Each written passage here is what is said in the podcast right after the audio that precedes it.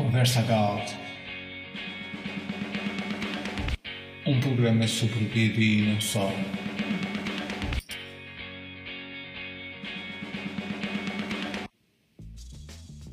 Muito bem, iniciamos mais uma, mais uma vez a, no, a, nova sessão do podcast. Conosco vamos ter o Ricardo Basto. Uh, tudo bem, Ricardo? Tudo ótimo, é uma honra estar aqui essa, hoje. Aqui. Obrigado. Um, Ricardo, podias falar um pouco do teu projeto de banda desenhada aqui? Então, eu tenho a, meu projeto se chama Scaffold. É uma HQ formato mangá, ele segue os traços do mangá. É, ele narra as aventuras de uma jovem chamada Paz, que ela vive numa sociedade no futuro, está se reerguendo de uma terceira guerra mundial. Uhum. Um, é, é, uma história, uma história que tem sido bastante extensa. Podes contar quantos volumes é que já tens? Atualmente ele está com a primeira temporada fechada, são três volumes com oito capítulos. E agora no mês de dezembro eu vou estar tá lançando a segunda temporada, que já está toda roteirizada, vai dar aproximadamente 18 capítulos. Uhum. Ainda é bastante. Um, tu já, já, já trabalhas nesta série há quanto tempo? Então, é curioso. Ah, o Boat em si, ele começou quando eu tinha sete anos. Porque quando eu tinha sete anos, eu e uns amigos meus, a gente brincava de fazer história em quadrinhos no recreio da escola. Só que a gente fazia umas paródias de, de mangás ou séries que a gente gostava. Mas aí o negócio foi evoluindo, evoluindo, até que em 2009, aí eu lancei o primeiro capítulo. Eu comecei em alguns eventos, esses eventos que tem de, de comics, de mangás. Aí eu comecei a publicar. E aí agora em 2015 eu fechei a primeira temporada. E agora a gente vai estar lançando a segunda agora. Uhum. Um, ao longo do, do tempo de, da publicação, um, tens gostado muito na divulgação pela internet. Ah, sim, tem o, é, é, tem o nosso nossa página no Facebook, que é o Scarfbolt.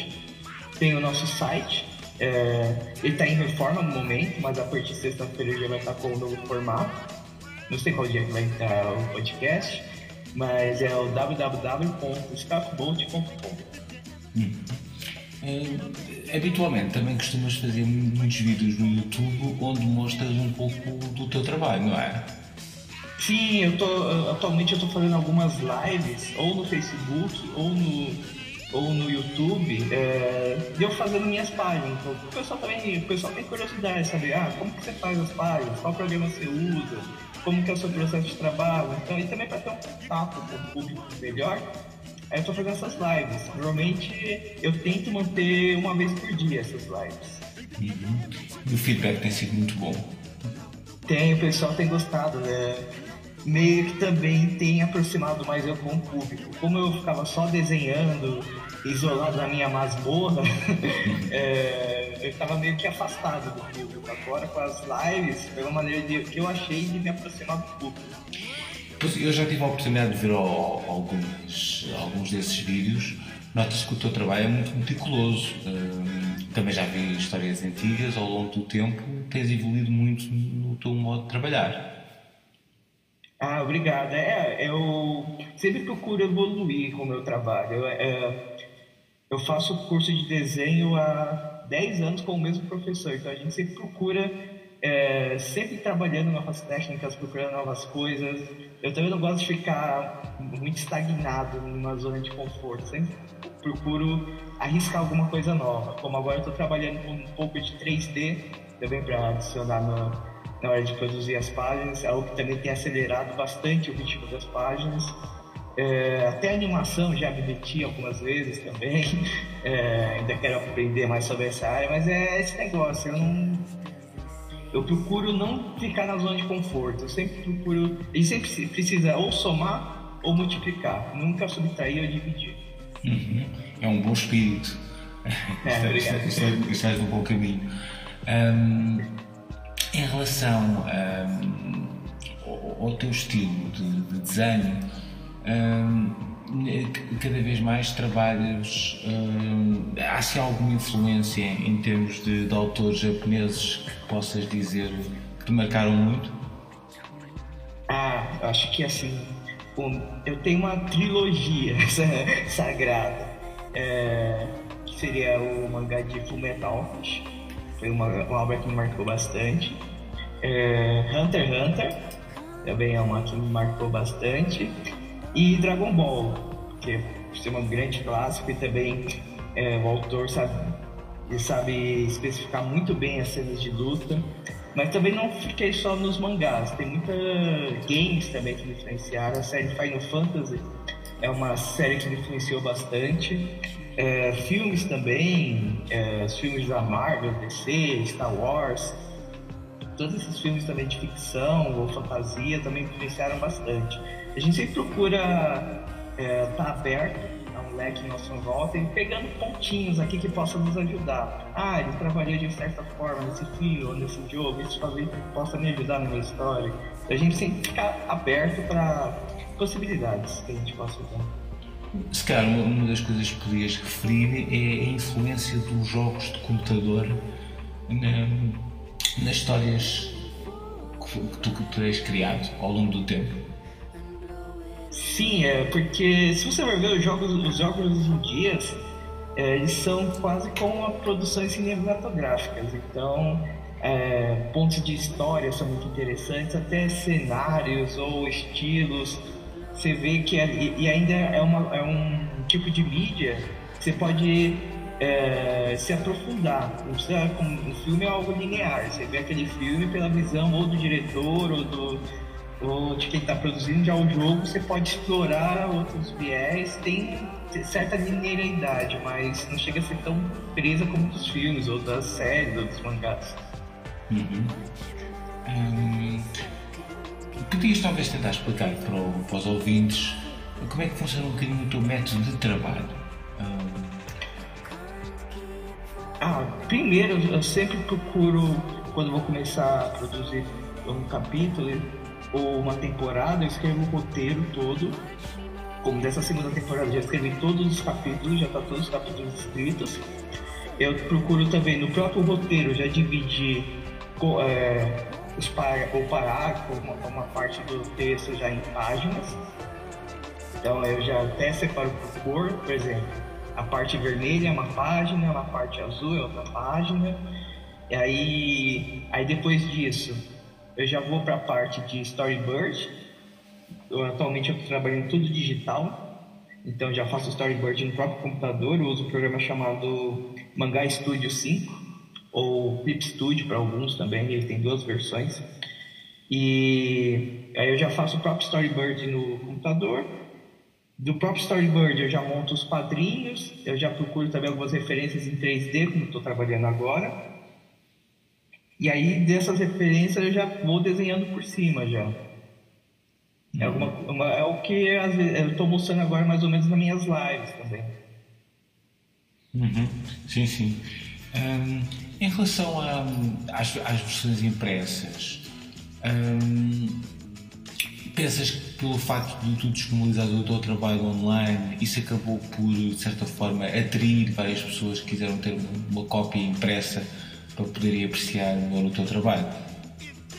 Então, eu não. É, como falei, agora eu vou trabalhar com a parte de, é, digital, mas também não vou largar totalmente de mão da parte impressa. Quando os volumes da parte digital atingir um certo número de capítulos lançados, aí eu vou lançar um almanac impresso. Mas, sei lá, quando lançar uns cinco capítulos prontos, aí eu lanço um almanac impresso.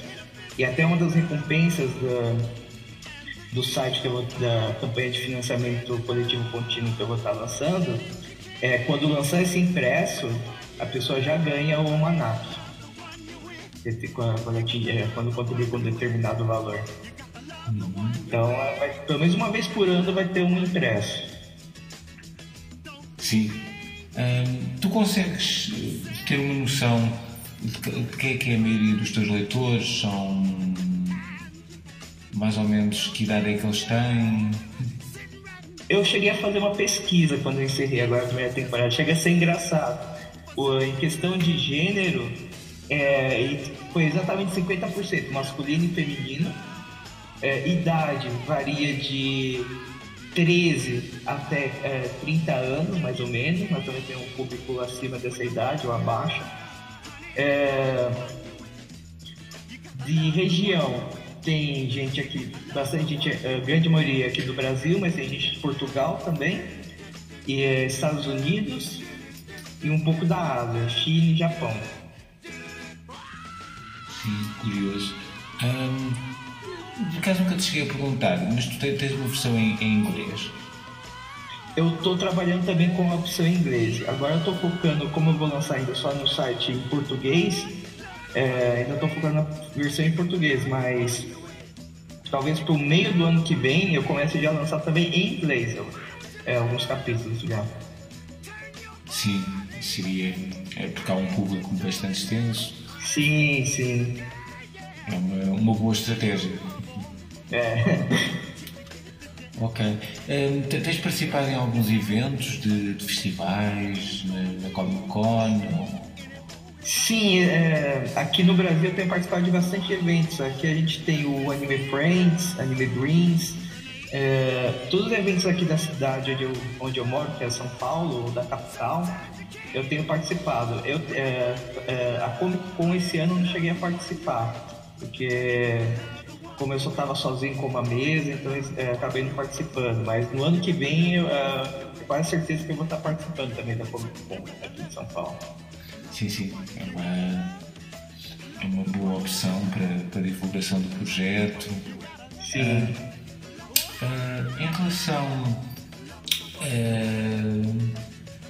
a, digamos, trabalhos coletivos, tu, em relação, em relação à banda desenhada, tens feito sempre este único projeto, Sky of Bolt, ou já, já fizeste outros trabalhos colaborativos?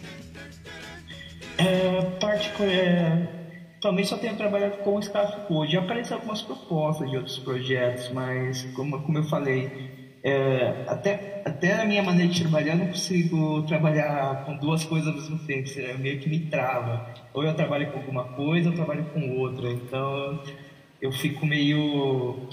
Eu fico meio é, paranoico com isso. Ou eu trabalho. É, então eu sempre procuro focar em um projeto só. Uhum. Sim, são, são claramente opções. Em relação a que tu habitualmente trabalhas a, a preto e branco, já te surgiu alguma vez. Hum, começares a fazer outros futuros trabalhos onde apostes mais na cor? Então, eu já pensei, é, aliás, é, algumas páginas dessa segunda temporada eu vou trabalhar com algumas páginas coloridas, como alguns mangás fazem.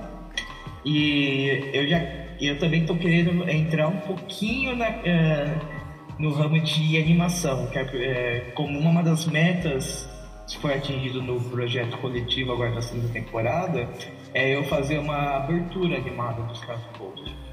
Então é alguma uma coisa que eu também quero explorar também. Sim, aí, aí evidentemente irias trabalhar com com, com cores. Se bem que uma animação seria bastante complexa até porque estou a trabalhar com uma história de ficção científica com algumas componentes fantásticas não é uma animação nada simples. Sim, verdade. É um grande desafio que talvez tenha aí pela frente. Sim, so, sozinho é complicado. Se terias... Sozinho é. Mas pronto, é um desafio. É, sempre, eu, como eu falei, eu sempre gosto de encarar alguns desafios. É, nunca ficar assim na zona de conforto. Então, vamos ver o que dá. é, em relação. A a outros futuros projetos? Eh, já tens assim alguma ideia? Eh, ou, eu, tenho, eu tenho algumas histórias que eu que a gente acaba criando, a gente sabe, tá andando na rua, ver alguma cena, alguma coisa, dá um estralo para alguma ideia de história, alguma coisa. Uma coisa que eu sempre quis fazer é explorar o folclore aqui do Brasil, que é pouco explorado, ou quando é explorado é de uma maneira muito muito simples, muito superficial. Talvez hum. como o, o, autor de Hakusho explorou o folclore japonês de uma maneira diferente, ou outros autores de mangá que exploraram o folclore japonês, o folclore japonês é, por outro viés. É uma coisa que já passou por minha cabeça, já. Mas seria num ambiente de ficção científica, futurista? Seria algo mais cotidiano. Hum. Eu queria também trabalhar alguma coisa mais no nosso cenário mesmo, nosso dia a dia. Sim, é uma ideia interessante. Hum, já agora, por, por curiosidade, hum, gostas muito de ficção científica, hum, fantasia? Sim, é, desde pequenininho eu sempre fui apaixonado por filmes de ficção ou fantasia, sair um pouco da nossa realidade, explorar outros mundos, outros universos. É, desde pequenininho assisti Star Wars, Senhor dos Anéis, então também lia bastante livros também quando era pequeno. Agora não tem tido tanto tempo, mas eu leio quando dá. É, é algo sempre, que eu sempre gostei.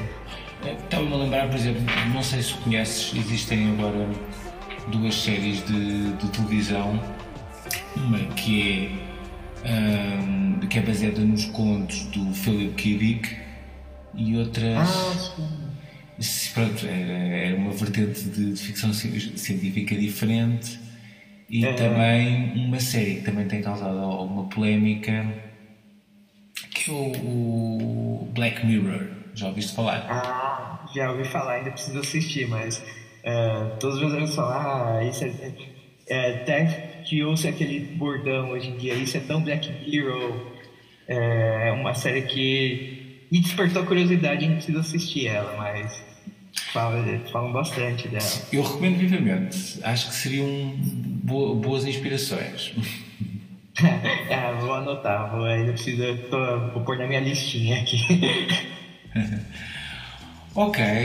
Um, muito obrigado por esta entrevista. Estou certo que quem, quem, tiver curiosidade depois de ver melhor o teu trabalho depois poderá explorar os links.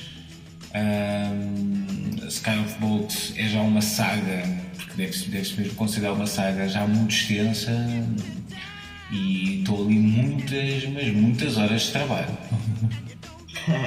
Vai, certeza a quantidade de, de, de quadradinhos,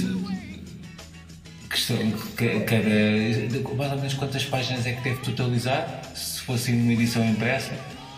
É, eu acho que só a primeira temporada dá em torno de 600 páginas. Muito extenso mesmo. É. A segunda nem sei, eu já tô no terceiro, eu tô no terceiro capítulo, já deu 92 páginas. Pronto. Irás bater certamente o recorde. Bem, obrigado então pela, pela entrevista e brevemente, brevemente existirá depois outro episódio. Até breve então. Até breve. Conversa Galt. Um programa sobre vida e não só.